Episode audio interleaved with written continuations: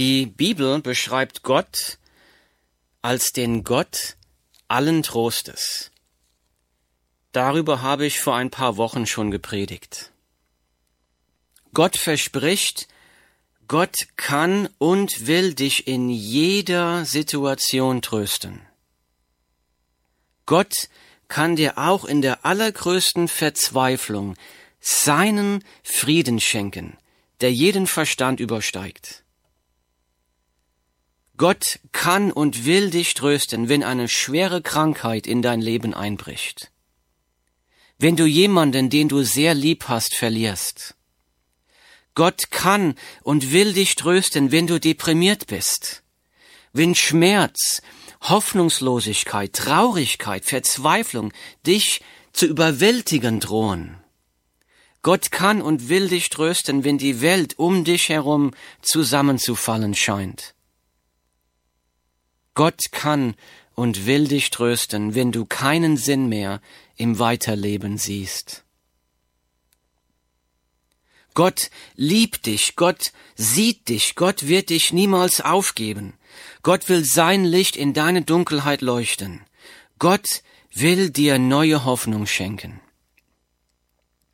Gott will heute durch sein Wort zu dir sprechen, wie du seinen Trost in greifbarer Weise erfahren kannst.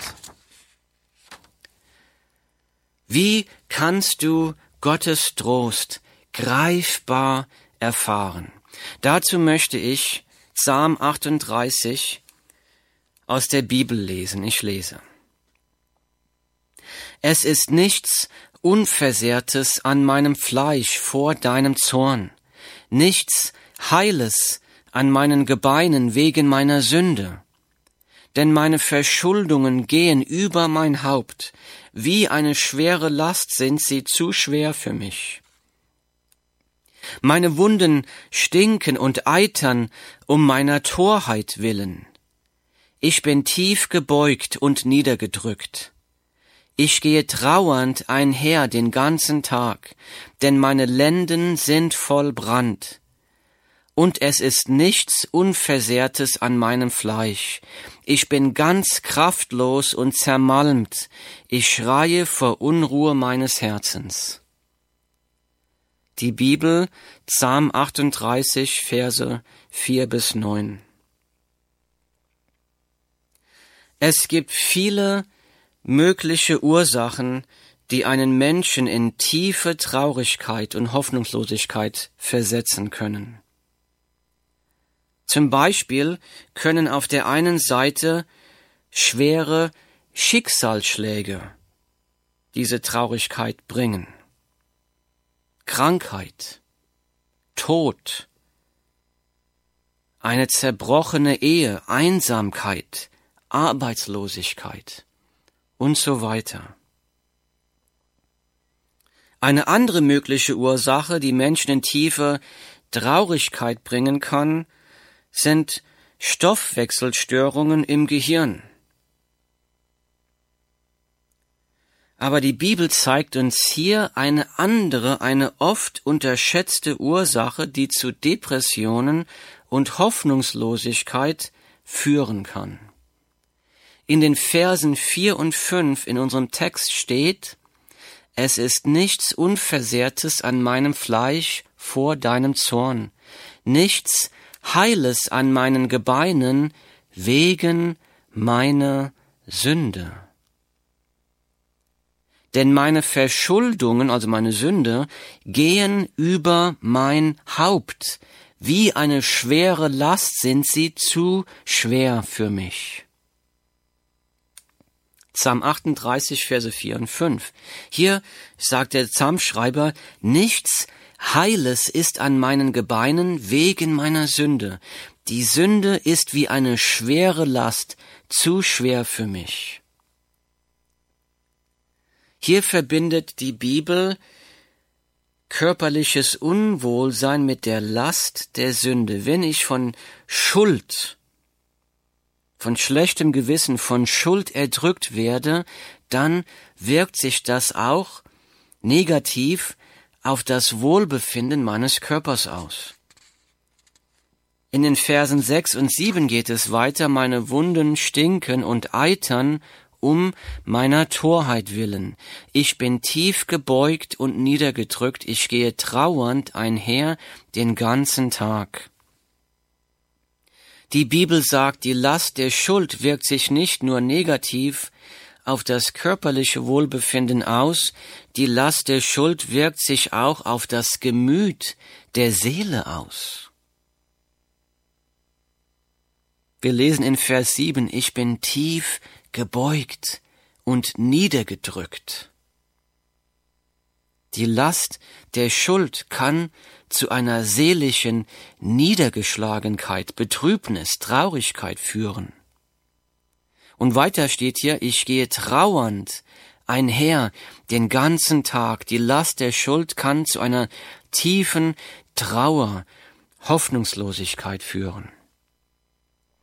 Die Schuld hat ihn niedergedrückt, niedergeschlagen und in tiefste Traurigkeit versetzt. Ich lese weiter die nächsten beiden Verse, Verse 8 und 9. Denn meine Lenden sind voll Brand. Es brennt ihm in den Lenden und es ist nichts Unversehrtes an meinem Fleisch. Ich bin ganz kraftlos und zermalmt. Ich schreie vor Unruhe meines Herzens. kraftlos und zermalmt. Man kann hier die Erschöpfung, die Verzweiflung, die Hoffnungslosigkeit, die Antriebslosigkeit, die Überlastung, die tiefe Traurigkeit des Psalmschreibers lesen. Das beschreibt hier eine Depression. Kennst du das Gefühl? Beschreibt das deine Situation? Jetzt mag jemand fragen, wie kann denn Sünde so einen schweren Einfluss auf unser Gemüt haben? Wir unterschätzen das oft. Ich will mal versuchen, das an einem Beispiel zu erklären. Nehmen wir an, ein Familienvater verschläft. Er hat am Abend vorher vergessen, seinen Wecker zu stellen, jetzt wacht er zu spät auf und er muss deshalb zu spät zur Arbeit kommen. Jetzt steht dieser Familienvater vor der Wahl. Soll ich meinem Chef eingestehen, dass ich verschlafen habe und ihn um Vergebung bitten? Oder soll ich mich durch eine Notlüge der Verantwortung entziehen? Der Mann entscheidet sich für die Lüge, für die Notlüge. Er, wählt die Sünde. Er ruft jetzt seinen Chef an und lügt ihm vor, ich musste meinen Sohn heute Morgen zur Notaufnahme ins Krankenhaus bringen, aber ich komme jetzt zur Arbeit. Auf dem Weg zur Arbeit wird er jetzt mit den folgenden Gedanken gequält, hat mein Chef mir das geglaubt? Auf dem Arbeitsplatz angekommen, fragen ihn jetzt die Kollegen, was ist denn mit deinem Sohn los? Warum musstest du ihn zur Notaufnahme bringen? Jetzt muss er weiter lügen und eine Geschichte fabrizieren. Dabei ist ihm unwohl. Und er denkt, hoffentlich spricht niemand meine Frau darauf an, denn dann werden meine Lügen hier alle auffliegen. Jetzt hat dieser Mann den ganzen Tag doppelten Stress. Nummer eins, hat mein Chef mir diese Geschichte geglaubt? Nummer zwei, ich muss aufpassen, dass ich mich hier nicht verplappere. So hat eine Lüge zu mehr Lügen geführt. Die Last der Schuld liegt jetzt auf diesem Mann den ganzen Tag. Wegen diesem Stress kann er sich heute deshalb nicht so gut auf seine Arbeit konzentrieren und er macht deshalb einen großen Fehler. Das blamiert ihn, es gibt jetzt Ärger auf der Arbeit, er versucht jetzt jemand anderem die Schuld in die Schuhe zu schieben und jetzt gibt es Streit mit seinen Kollegen. Abends kommt er dann deshalb schlecht gelaunt nach Hause und schreit seine Frau und seine Kinder an, lass mich doch alle in Ruhe, ich hatte heute einen miesen Tag.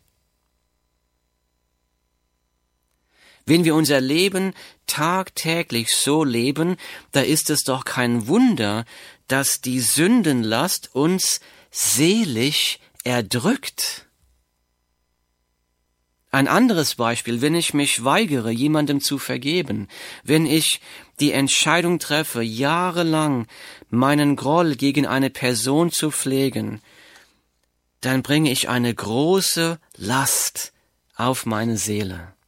Diese Last wird immer größer, sie wächst wie ein Krebsgeschwür. Diese Last erdrückt meine Seele. Wo Sünde geduldet wird, sagt die Bibel, da wird sie zur beherrschenden Macht. Dann wird sie zu einer beherrschenden Macht, die unser Denken und Handeln steuert. Wir bemerken dabei nicht, wie wir uns dabei immer weiter von Gott entfernen. Das kann dazu führen, dass wir in eine tiefe Depression fallen, in eine Hoffnungslosigkeit, eine Traurigkeit, eine Sinnlosigkeit, die wir uns gar nicht erklären können. Die Bibel sagt, wer seine Schuld verheimlicht, dem wird es nicht gelingen. Wer sie aber bekennt und lässt, der wird Barmherzigkeit erlangen. Die Bibel, Sprüche, Vers 28, äh, Kapitel 28, Vers 13. Wir unterschätzen die lebensverändernde Kraft der Vergebung der Sünden durch Jesus Christus. Hier ist die frohe Botschaft. Jesus Christus, der Sohn Gottes, ist für deine und für meine Sünden am Kreuz gestorben. Jesus ist freiwillig am Kreuz gestorben, weil er dich liebt. Jesus hat am Kreuz deine Strafe vollkommen bezahlt. Wenn du Jesus deine Sünden bekennst und wenn du ihm nachfolgst, dann sind dir deine Sünden vergeben. Und nicht nur das, dann ist auch die Macht gebrochen, die die Sünde über dich hat, dann kann dir Jesus seine Kraft schenken, dich von diesen, diesen Sündenmustern zu befreien und dein Leben zu verändern. Die frohe Botschaft der Bibel ist die, wenn wir aber unsere Sünden bekennen, so ist er treu und gerecht, dass er uns die Sünden vergibt und uns reinigt von aller Ungerechtigkeit. Die Bibel, 1. Johannes Kapitel 1, Vers 9. Die Bibel sagt, wenn wir unsere Sünden bekennen bei Jesus Christus, dann werden wir von dem Blut Jesu Christi gereinigt und wir werden von der Macht der Sünde befreit. Das kann dir heute passieren, wenn du die Entscheidung triffst, Jesus Christus zu folgen, umzukehren und ihn zu deinem Herrn und Retter zu machen. So, wie kannst du Gottes Trost greifbar erfahren? Nummer eins, wenn du von deiner Sünde zur Traurigkeit getragen wurdest, dann Nummer eins, bekenne deine Sünden dem Herrn Jesus Christus und wende dich von deinen Sünden ab mit seiner Kraft. Das Sündenbekennen, das Abwenden von der Sünde gibt dir Kraft, Gottes Trost in greifbarer Weise zu erfahren. Erkenne deine Sünde, bekenne sie, kehre um von der Sünde, dann wirst du frei von dieser Schuldenlast, die dich erdrückt. Dann wird Gottes Licht in die Dunkelheit deiner Seele kommen. Dann wird Gott dir seine Kraft schenken, dein Leben mit seiner Kraft zu verändern, sündhafte Gewohnheiten zu verbrechen, zu brechen. Dann kannst du mit Gottes Kraft so leben, wie Gott es für richtig hält. Wie kannst du Gottes Trost greifbar erfahren? Nummer zwei, sprich oft mit Gott. Sprich oft mit Gott im Gebet, sei dabei ganz offen und ehrlich mit ihm. Du brauchst Gott nichts vorzumachen, du brauchst keine scheinheilige Sprache zu verwenden. Sag Gott im Gebet, was dir auf dem Herzen liegt. Wir sehen viele solcher Beispiele von diesen offenen, ehrlichen Gebeten in der Bibel, in den Psalmen. Lasst uns zum Beispiel einmal Psalm 13 anschauen. Psalm 13, ich fange ganz vorne an in Vers 1. Da steht dem Vorsänger ein Psalm Davids. Wie lange, o oh Herr, willst du mich ganz vergessen? Wie lange verbringst du, verbirgst du dein Angesicht vor mir? Wie lange soll ich Sorgen hegen in meiner Seele, Kummer in meinem Herzen tragen Tag für Tag? Kannst du die Traurigkeit und die Hoffnungslosigkeit in diesem Gebet von König David hören. Er sagt hier, du hast mich vergessen, du versteckst dich vor mir, wie lange soll ich diese Traurigkeit noch aushalten? Wieder zurück zu Vers 3, da steht, wie lange soll ich Sorgen hegen in meiner Seele, Kummer in meinem Herzen tragen Tag für Tag? Wie lange soll mein Feind sich über mich erheben? Schau her und erhöre mich, o Herr mein Gott, erleuchte meine Augen, dass ich nicht in den Todesschlaf versinke, dass mein Feind nicht sagen kann, ich habe ihn überwältigt und meine Widersacher nicht frohlocken, weil ich wanke. Man kann diesen Herzenskummer regelrecht fühlen in diesem Gebet.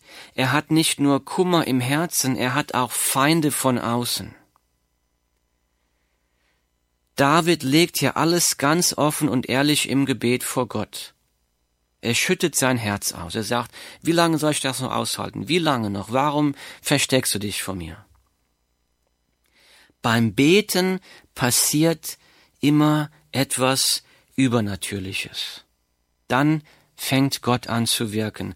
Beim Gebet passiert etwas Wunderbares. Im Gebet fängt die Gnade Gottes an zu wirken. Manchmal werden Situationen durch Gottes Gnade verändert. Manchmal werden Leute geheilt, manchmal werden Probleme gelöst. Manchmal schenkt uns Gottes Gnade aber auch die Kraft und den Mut, die unveränderte Situation zu ertragen. Das ist auch in diesem Gebet passiert. David schüttet Gott sein Herz aus. Aber mitten im Gebet fängt Gott an, Trost und Mut zu spenden. Das verzweifelte Flehen von den Versen 1 bis 5 verändert sich jetzt im Vers 6 zu Hoffnung und Sicherheit und Zuversicht. Ich lese den nächsten Vers. Ich aber vertraue auf deine Gnade.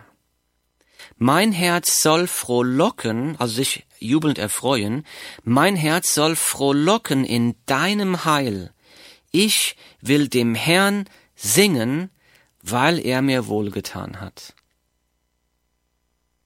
Die Bibel, Psalm 13, Verse 1 bis 6. In Vers 6 sagt, ich aber vertraue auf deine Gnade. Mein Herz soll frohlocken in deinem Heil. Ich will dem Herrn singen, weil er mir wohlgetan hat. Gott hat hier gewirkt. Gott hat Gnade geschenkt, er hat Kraft, Zuversicht, Hoffnung, Freude geschenkt in diesem Gebet. Es ist gut, zum Herrn zu gehen im Gebet. Es ist gut, ihm zu sagen, ich kann nicht mehr. Das ist mehr, als ich tragen kann, Herr. Das ist zu viel für mich. Bitte, hilf mir. Jesus ruft uns dazu auf, so im Gebet zu ihm zu kommen. Jesus spricht, kommt her zu mir alle, die ihr mühselig und beladen seid, so will ich euch erquicken. Matthäus 11, Vers 28. Wenn wir zu Jesus kommen, dann wird er uns trösten.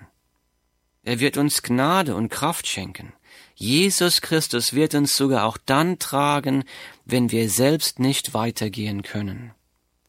Die Bibel sagt, alle eure Sorge werft auf ihn, denn er sorgt für euch.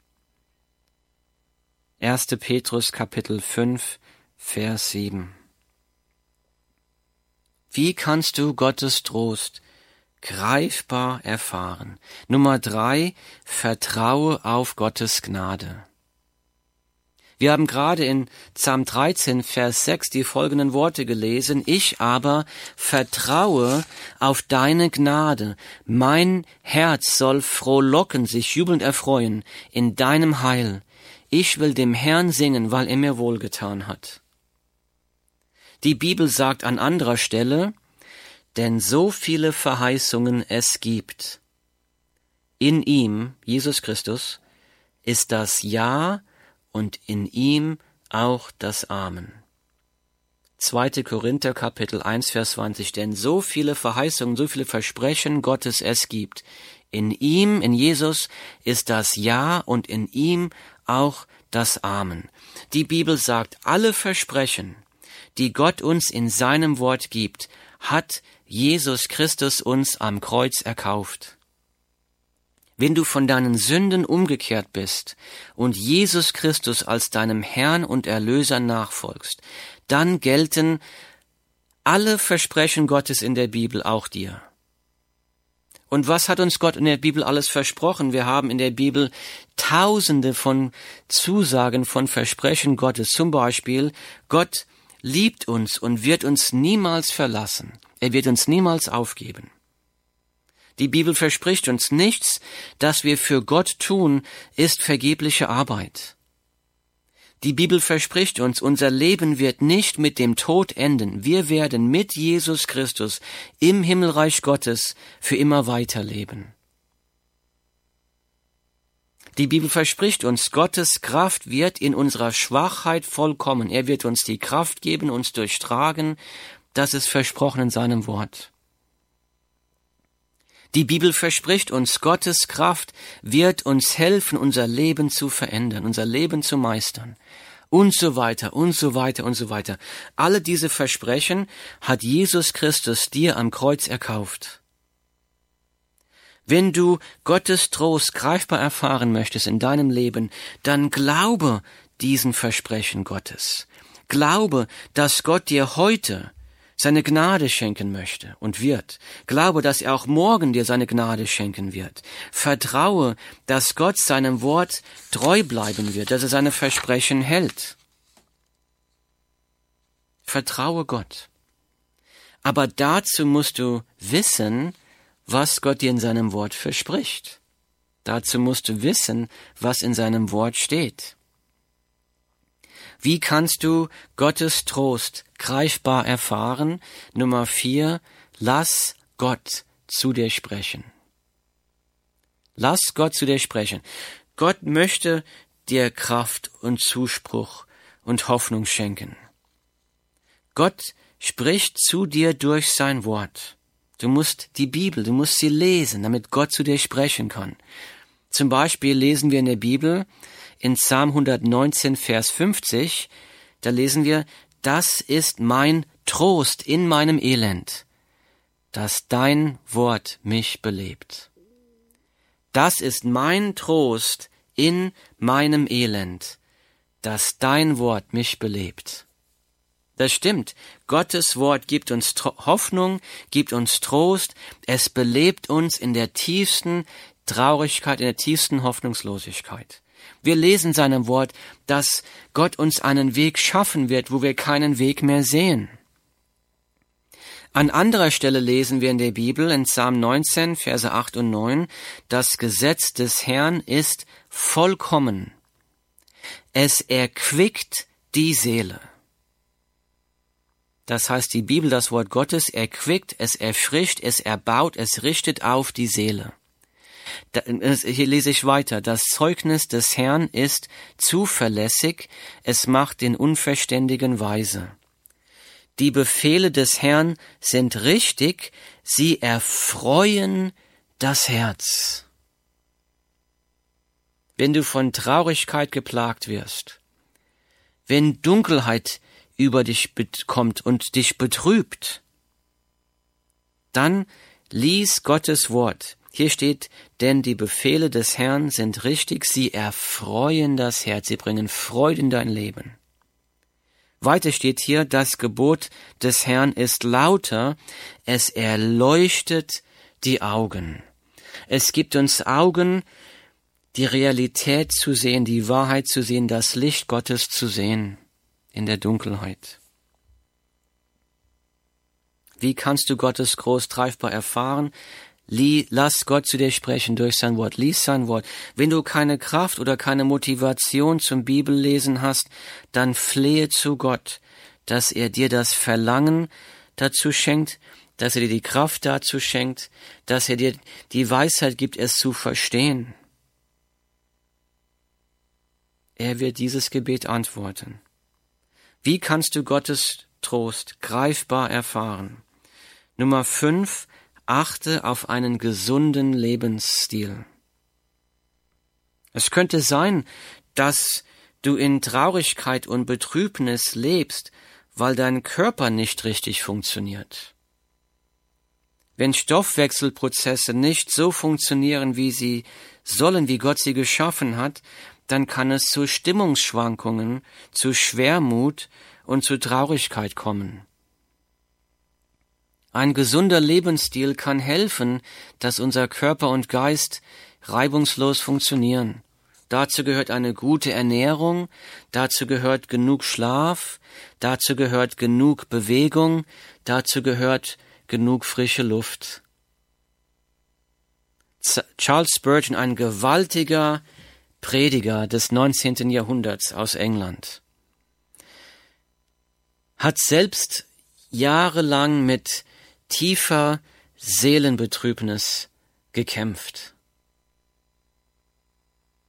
Er hat geschrieben, dass nichts so eine betrübte Seele wieder so erfreuen kann, wie ein Spaziergang im Wald. Er schreibt, dass nichts eine betrübte Seele so erfreuen kann, wie das Gezwitscher von Vögeln, wie das Rauschen des Windes in den Wipfeln der Bäume, wie das Sprudeln des Wassers in einem Bach. Denn all diese wunderbaren, wunderschönen Dinge erinnern uns daran, was für ein herrlicher Gott unser Gott ist.